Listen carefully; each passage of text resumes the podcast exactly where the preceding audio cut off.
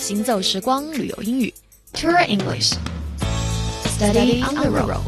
嗨，早上好，这里是 Tour English Study on the Road，旅游英语边走边学，我是 Stephanie。今天再给大家继续来补充一些我们去机场的路上可以问到的一些句子。OK，首先，如果你想知道要花多久可以到机场的话，我们有两种问法。第一，How long will it take to get to the airport？How long 就带的是问时间的长短，所以 How long will it take to get to the airport？意思就是去机场需要花多长时间？How long will it take？to get to the airport. OK，另外一种问法呢，其实您可以这样问：How soon will we arrive at the airport？此时的 How soon 问的是还有多长时间才可以，那么才可以干嘛呢？Arrive at the airport，到达机场。所以 How soon will we arrive at the airport？意思也是一样的。怎么样？这两个表达您记住了吗？How long will it take to get to the airport？How soon will we arrive at the airport？好了，这个时段行走时光旅游语就是这样。我是 Stephanie。